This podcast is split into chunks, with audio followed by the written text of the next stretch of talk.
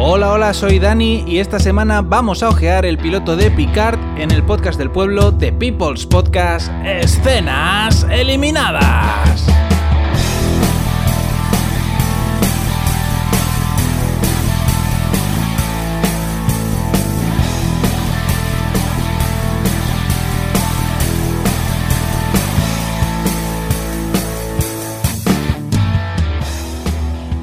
Acabo de terminar de ver el piloto de Picard y hoy voy a contaros de qué va este primer capítulo, que en esta ocasión eh, sí que es un primer vistazo puro y duro, ya que no he podido ver más, porque, eh, bueno, como esta serie es de CBS, pues va a ser capítulo a capítulo, semana a semana. Así que de momento en Amazon, que es quien la distribuye en streaming, solo podemos ver el piloto.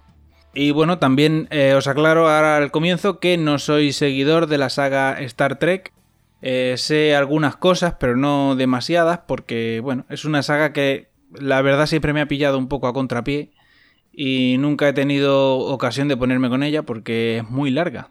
Eh, me pasa igual con, con otras sagas, como por ejemplo las películas de James Bond. Ah, son demasiadas películas y, bueno, esta es la razón por la que no por la que no he visto Star Trek La Nueva Generación, que es la serie donde introducen al personaje de Picard en el, en el universo Star Trek. Y la verdad es que confío en poder seguir la trama de esta nueva serie, no perderme mucho, porque mm, ya he visto que en el piloto hacen alusión a eventos del pasado, que supongo que los fans conocerán de sobra, pero no es mi caso. Y bueno, hubiera estado bien que, se hubiera recopilado lo anterior, que, que, Prime hubiera comprado los derechos de la nueva generación y sus películas, por lo menos eso, y lo hubiera puesto en la plataforma para que quien quiera pues pueda ver lo anterior. En cualquier caso, yo voy a contaros el piloto, como siempre, a mi manera, pero como he podido solo ver el piloto y no sé mucho de qué va la vaina, pues no, no voy a poderos hacer ningún spoiler, más allá de, contaros el piloto. Así que podéis estar tranquilos. Bueno, pues empieza el capítulo con el arreglo más bajonero que han podido encontrar del Blue Skies de Irving Berlin. Eh, no, no, entiendo por qué han cogido ese, el más bajonero. No pasa nada porque la música luce bien igualmente, pero no así, es el arreglo más, más lentorro, más, más triste que han encontrado de, Blue Skies. Picard está en una nave jugando a las cartas con Data, que es un androide y es, un, es probablemente el único de la nueva generación de los que me sé el nombre junto a Picard. Eh, bueno, están jugando a las cartas y están teniendo una conversación porque el, el, capitán Picard le dice, Data, eres un truán, eres un señor Estás haciendo como que tienes un tic y yo sé que no tienes un tic porque eres un robot. Así que por favor deja de hacer el ridículo, deja de ponerte en evidencia. Vamos a jugar en condiciones. Y mientras mantienen esta conversación, Picard se da cuenta de que la nave se dirige a Marte. Eh, bueno, muy bien. No le, dan mayor importancia, siguen jugando. el capitán Picard ve la apuesta de Data y cuando enseñan las cartas, el capitán Picard pone cara de hemos sido engañados y con razón, porque eh, miramos las cartas de data y vemos que tiene cinco reinas cuando solo hay cuatro palos, lo cual es un claro caso de hemos sido engañados, una estafa increíble. Eh, antes de que el capitán Picard pueda volcar la mesa y sacar una pistola y dispararle a data, eh, la nave empieza a temblar y la escena explota. Picard se despierta en su casa, en un viñedo en Francia, que en un alarde de originalidad ha tenido a bien llamarlo Chateau Picard, y se da cuenta de que todo ha sido un sueño de Antonio Resines. Así que nada, se levanta el hombre, se toma sus tostadas, se viste y sale a eh, pasear con su perro por el viñedo, a dar una vuelta y bueno, pues un poco a, azotar a los labriegos que tiene por allí trabajándole la tierra. Nos trasladamos mientras tanto a Greater Boston, ¿eh? una Boston más grande, nueva y mejor, ahora con sombrero como Stacy Malibu donde hay una muchacha que está pelando la pava con su novio, que es un alienígena negro, Space Nigga. Y le está contando pues que la han aceptado en no sé qué sitio para no sé qué movidas tochísimas de la ciencia que, eh, bueno, como suenan a muy complicadas, podemos intuir que se trata de un logro personal está contándole eso al, novio y eh, de repente, ¡boom! aparecen los SWAT espaciales que se teletransportan dentro de la habitación y le lanzan un cuchillo al pecho al novio y le atraviesan el pechete con un acero toledano que llega hasta lo más profundo de su corazón. Eh, me gusta mucho que aunque la serie se ambienta en el 2800, eh, mantienen detalles absolutamente vintage como un puñal, como un cuchillo. Eh, bueno, total, que los Space SWAT se cargan al novio, agarran entre tres a la muchacha y le estampan la cabeza contra una mesa. le ponen una especie de gafirris futuristas, gafirris virtuales, y empiezan a preguntarle, pues, de dónde vienes, qué llevas puesto, dónde, de dónde están los demás. Pero la chica no sabe muy bien de qué le están hablando, no sabe muy bien qué responder. Así que los Space SWAT resuelven que la van a noquear y se la van a llevar. Y cuando le ponen en la cabeza una bolsa de estas negras de secuestrar personas que la venden en el Mercadona, eh, pues la chica reacciona como que se activa, ¿no? Eh, activa el modo ahora se kung fu y liquida a los tres SWAT espaciales. Y nada, mientras está ahí al pie del cadáver de su novio llorando, eh, le viene un flash le viene una imagen a la mente del, del jepeto del rostro de Face de Jean-Luc Picard. Aquí ya entra el opening de la serie, que es un opening anormalmente largo para los tiempos que corren. Eh, no se estila ya nada este tipo de opening, pero bueno, es un, es un opening anormalmente largo y con una música que bordea lo ambiental. O sea, no, no me, es una música que no me predispone en absoluto a la aventura. A continuación vemos eh, algunas escenas más de Jean-Luc Picard paseando por el viñedo con el perro y haciendo como que suda, como si estuviera doblando el lomo o algo, el maldito latifundista. Vuelve a la casa y allí hay dos vulcanianos, dos Spocks, que viven con él y aparentemente son sus criados.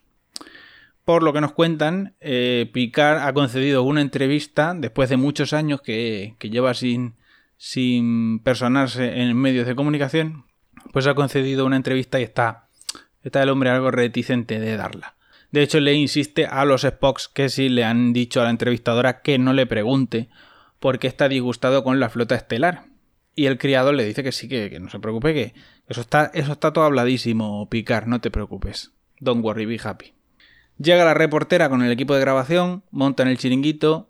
Eh, la entrevistadora es una versión delgada, joven y futurista de Oprah, Slim Fit Oprah. Eh, por lo visto están haciendo la entrevista porque es el aniversario de la supernova Romulana, que no sé muy bien qué es, pero no hay problema porque no lo explican en la entrevista. Por lo visto, el sol del sistema planetario de los Romulanos hizo chimpum y hubo que montar una evacuación masiva que lideró Picard.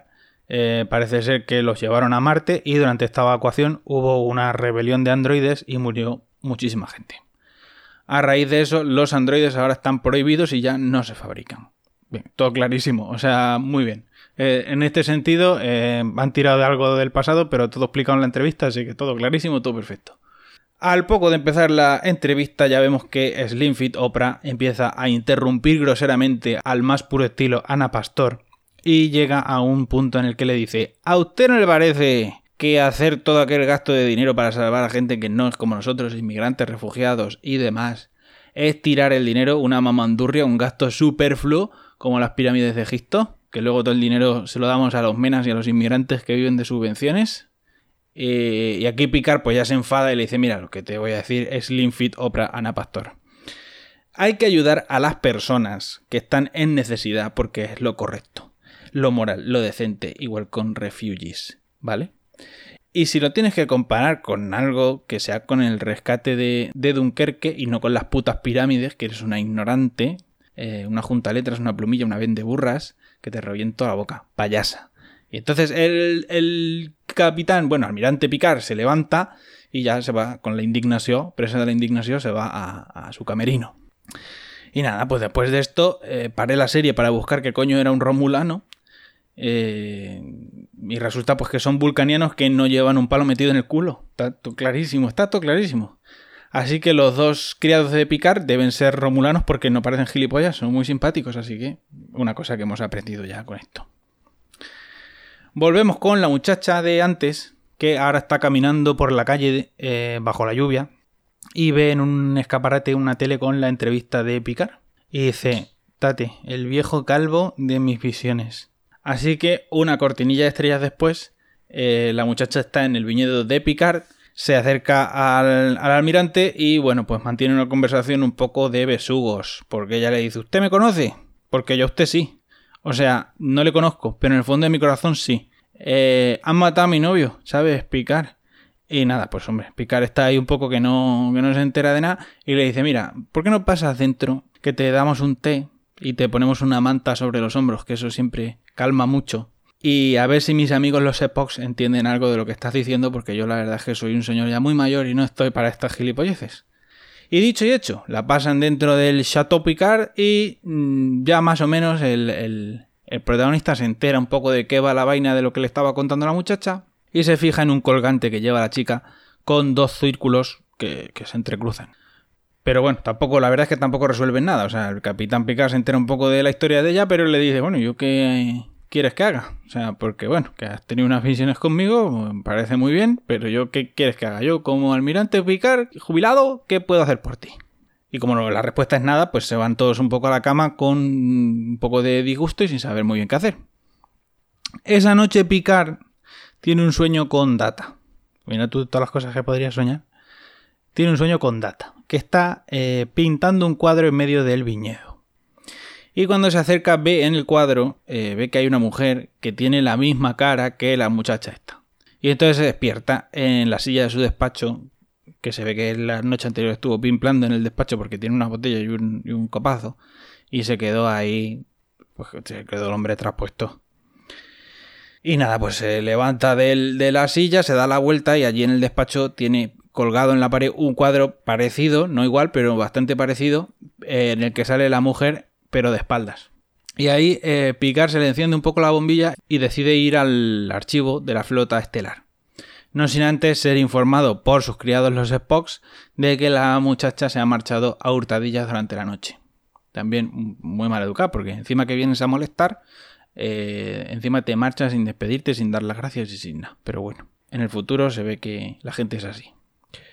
Picard viaja al archivo de la flota estelar donde están almacenadas sus pertenencias de cuando estaba en activo y entre ellas está el cuadro que, ha visto en su sueño, el que estaba pintando Data, en el que se aprecia efectivamente que la muchacha que sale en el cuadro tiene la misma cara que la que ha venido a su casa a molestar. El asistente virtual del archivo le recuerda que el cuadro se llama Hija y que Data se lo regaló, le regaló ese y el que tiene en su despacho colgado eh, hace 30 años nada más y nada menos. Y mientras tanto la muchacha está otra vez caminando bajo la lluvia y pues, se le ocurre, no se le había ocurrido hasta ahora, pero ahora se le ocurre llamar a su madre para contarle que han intentado matarla. De pronto se le ocurre que ella va a llamar a su madre para comentarle este detalle que pues igual es relevante para ella como madre.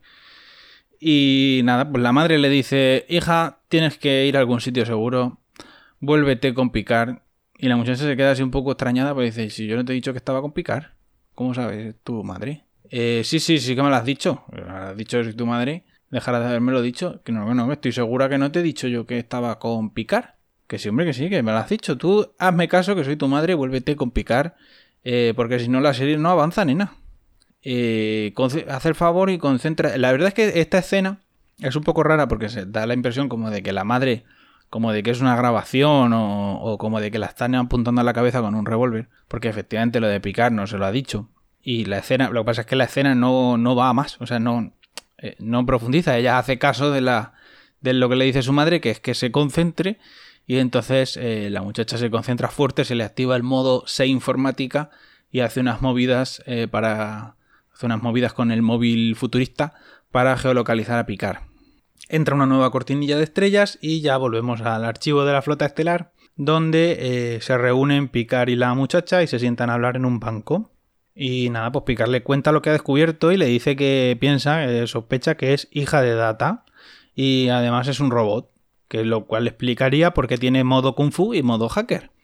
Y la otra le dice que no puede ser, no puede ser, voy a ser yo un robot, si no sueño con ovejas eléctricas ni nada, Picard. Y nada, mientras, están ahí hablando del asunto, aparecen otra vez los Space SWAT y tienen que huir. Al final acaban en una azotea donde la muchacha activa otra vez el modo Kung Fu. Eh, hay una pleilla, unas cuantas manguzas. Y aunque elimina a varios Space SWAT, eh, la terminan matando. Eh, hay una explosión grandísima, anormalmente grande, y Picard se cae de culo. Se cae de culo y queda inconsciente. Picard se despierta en casa con sus criados los Spocks mirándolo de cerca, mientras duerme, que eso no es nada inquietante, y les cuenta toda la movida de que, bueno, pues que piensa que la muchacha era un androide, que era hija de Data, y que durante la pelea se ha fijado en que los Space SWAT en verdad también eran Spocks. Según Picard eran romulanos. No sé cómo los distinguen a un vulcaniano de un romulano. Esto tiene que ser, esto tiene que haber algo, alguna manera de distinguirlos. Esto será algo que nos podrán explicar los fans. En ese momento Picard se levanta y dice, basta ya de jubilación, llevo aquí años en el viñedo esperando el abrazo del gran caput y aunque no he podido salvar a esta muchacha, me voy de aventuras para descubrir quién la ha matado y por qué. Así que eh, Picard coge la mochila y viaja a Japón, a Okinawa, a un centro de investigación y se reúne con la baterista de los Sex Bomb O, el grupo, la banda de Scott Pilgrim, eh, que aquí pues es una científica que hace roboces. Y le dice, mira, eh, hola, buenas tardes, soy el almirante Picard, vengo de Francia a Japón, eh, solamente para preguntarte si es posible fabricar un androide que parezca totalmente humano. Y la otra le dice, pues no, la verdad es que no, porque verá usted, desde que están prohibidos los androides ya solo nos dejan dibujarlos en folios y colorarlos con plastidecor, ya no, ya no se fabrica ninguno. Entonces, pues no, no es posible. Pero eh, Picard insiste, le cuenta más o menos la movida con la muchacha esta y le enseña el colgante de la chica. Y entonces la otra eh, como que se pone así un poco circunspecta y le eh, mira un poco al suelo y al final le termina hablando de, de un antiguo colega y de algunas teorías que tenían en su día que tal vez hubiera sido posible que a lo mejor quizá dieran como resultado un androide que, que pudiera parecer humano completamente. Pero que para poder hacer eso necesitarían la red neuronal de Data, que por alguna razón que yo desconozco, Data tiene algo especial que lo diferencia de los demás androides, es como más, como más mejor. Y bueno, el caso que por lo visto era único en su especie, no lo han podido replicar nunca más. Y no. Y por lo visto, para hacer eso que Picard está comentando, pues sería necesario la red neuronal de, de data. Y además le, aclara, le dice, bueno, además que la, aunque fuera esto posible de hacer, eh, los androides resultantes tendrían que fabricarse por alguna razón que no me quedó a mí clara, de dos en dos, ¿vale? Y entonces Picard mira a cámara y dice, gemeliers. Y efectivamente cerramos el capítulo con una escena de la gemela de la muchacha muerta haciendo sus cosas. Como decía antes, espero que no recurran mucho a eventos del pasado, y que si lo hacen pues lo expliquen, porque es un riesgo que se corre con este tipo de, de continuaciones, hacer un producto muy para fans que sea difícil de seguir para el resto. En el tráiler de la serie ya nos adelantan que Picard se va a reunir con algunos de sus antiguos compañeros para esta aventura. Por lo que le he oído en alguna entrevista, eh, lo que convenció a Patrick Stewart de volverse a poner el pijama eh, fueron los guiones. Así que bueno, es de esperar que, que la serie esté bien. Eso sí, yo creo que esta serie llega muy muy tarde. A mí me gustan mucho los actores veteranos, creo que tienen un empaque y que le dan un carácter a los personajes que la gente joven mm, por falta de experiencia o por no sé muy bien qué no es capaz de aportar. Y en general me suelen gustar las historias de, del tipo Old Man Logan, eh, donde nos cuentan pues la última aventura de un héroe ya mayor. Pero el problema que yo le veo a Picard es que llega muy, muy tarde. Porque a diferencia del lobezno de Logan, em, que es, un, es mayor pero sigue pudiendo dar guerra, eh, este Picard ya da signos claros de decrepitud. O sea, eh, Patrick Stewart va a cumplir 80 años dentro de unos meses. Y yo tengo serias dudas de que este hombre pueda llevar el peso de una serie de aventuras. Confío en que le den, vamos, supongo yo que le van a dar otro tono más sosegado porque si no, es que esto puede derrapar fácilmente. De hecho, en la, en la escena del final, cuando Picard y la chica van huyendo, que llegan hasta la azotea, yo creo que Patrick Stewart tiene un doble. Un doble para una escena de trote cochinero y subir escaleras. Y a ver, bueno, es normalísimo, quiero decir, una persona de esa edad ya no, ya no está para, para carreras. Pero, bueno, evidentemente esto puede ser un lastre para la serie que confío en que lo solventen bien. Y hasta aquí el programa de esta semana. Recordad que podéis dejarme vuestros comentarios en la web o mandarme un tweet a arroba escenitas contándome qué os parece el arranque del Picard, qué esperáis de ella, explicándome cosas que no he entendido, que seguro que hay más de una y que alguna habré dicho mal. Eh, también podéis explicarme cómo se diferencia un romulano de un vulcaniano. Y recordad que todos los programas de escenas eliminadas los tenéis disponibles en escenaseliminadas.com, en Spotify, en Apple Podcasts, en Pocket Cast, en Anchor, en Evox y en un montón de sitios más, en los que también podéis dejarme comentarios y votar y darle me gusta y compartir y todas esas cosas que yo os agradeceré y os contestaré con mucho gusto. Y nada más, hasta la semana que viene.